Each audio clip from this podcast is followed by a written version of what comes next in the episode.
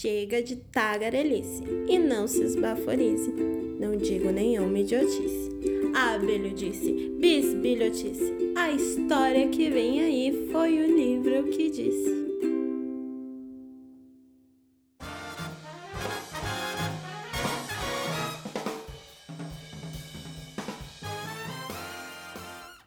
Grande olá a todas e todos. Eu sou a Dani e esse é o Livro que Disse, um podcast de literatura infantil.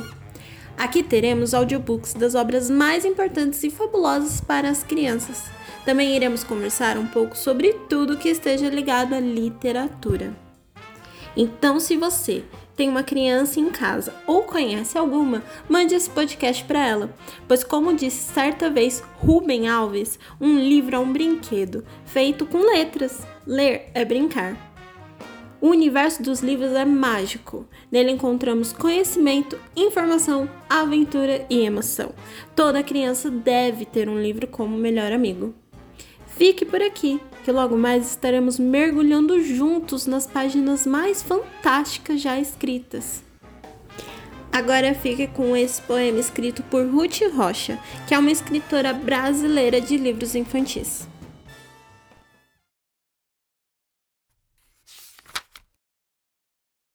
O direito das crianças. Toda criança no mundo deve ser bem protegida contra os rigores do tempo, contra os rigores da vida. Criança tem que ter nome, criança tem que ter lar, ter saúde e não ter fome, ter segurança e estudar.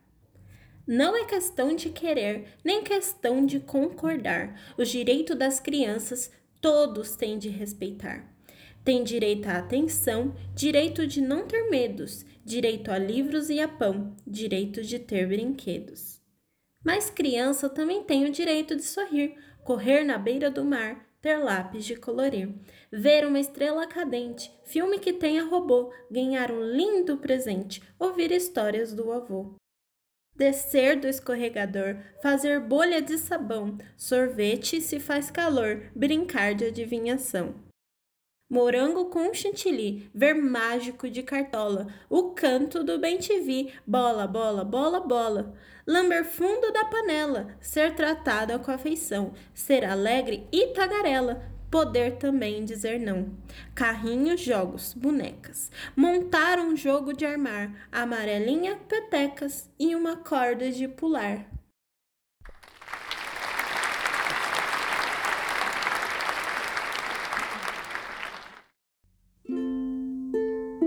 E assim a história chega ao fim.